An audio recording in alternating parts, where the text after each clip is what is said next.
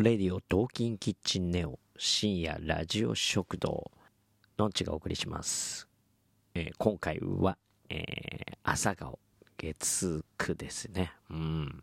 第17話を見ましたという感じです。はい。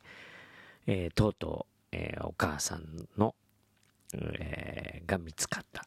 お母さんの骨が見つかったという回でしたね。うん。いやー、すごい。えーね、これはもう、今のこのシリーズは、このシリーズはっていうか、そうか、前のシリーズもそうか。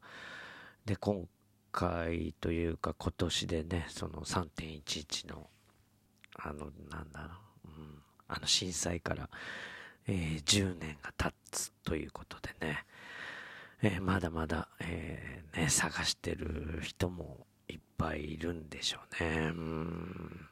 いや、今回のね、このシリーズのね、朝顔はね、もう全体的にもう重くてね、もう何度見るのをやめようかと思いましたが、結局17話まで、えー見続けていますがね、うん。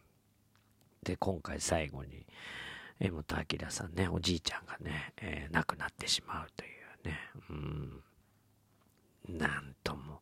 そして次回予告で、あの、さらなる悲劇がみたいのが出ましたからね。もう、もうこれはね、本当にね、こう、なんでしょうね、こう、辛い、辛いドラマですよね。うん。まあそんな中ね、上野樹里さん、ね、えー素晴らしい、えー女優さんですよね。うん。そして、あの、つぐみちゃんっていうね、うん、娘役の子がね、まあ、それは可愛くてね、可愛くてこれは素晴らしいですね。うん。まあ、ね、あれ、あの事件からもう10年ですからね。私は東京にね、その時いましたけども、それでもすごい揺れましたもんね。うん。まあ今回の第17話は、うん、より思い出してしまう感じでしたね。うん。いやー、そしてね、時藤三郎さんもね、認知症というのになって、これからどうなっていくんでしょうかね。うん。いやー、うん、難しい話ですよね。毎日毎日その、その時藤三郎さんは認知症テストみたいのしてるんですけどもね、その、娘の名前は、うん、何かとか、自分の生年月日は何なのかとか、ね、孫の名前は何なのかっていうのを毎日テストしてるんですけども、気になっちゃうんでしょうね。うん。まあいろんな認知症のタイプあるんでしょうけどね。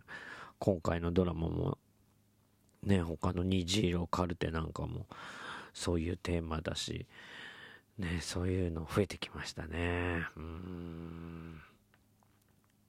ねこれは、なかなか重いなと思いました。はい。で、なんか、つぐみちゃんっていうその娘がね、そのお母さんの骨、白くて綺麗だね、なんて言って、ねそんなシーンなんかももうね、泣けてきますよね。うんまあ最終回に向けてなんとかこう、ハッピーな方というか、うん、まあ、まあいろんなことがあっていい、いいというか、それが人生なんでしょうけどね。うん、みんながみんな同じように、同じような、ね、経験をしていくわけで、まあそれを、まあどう捉えていくかですよね。うん、まあ難しい問題ですね。うん、まあ、その最終回に向けてなんかいいことがちょっとあるといいなと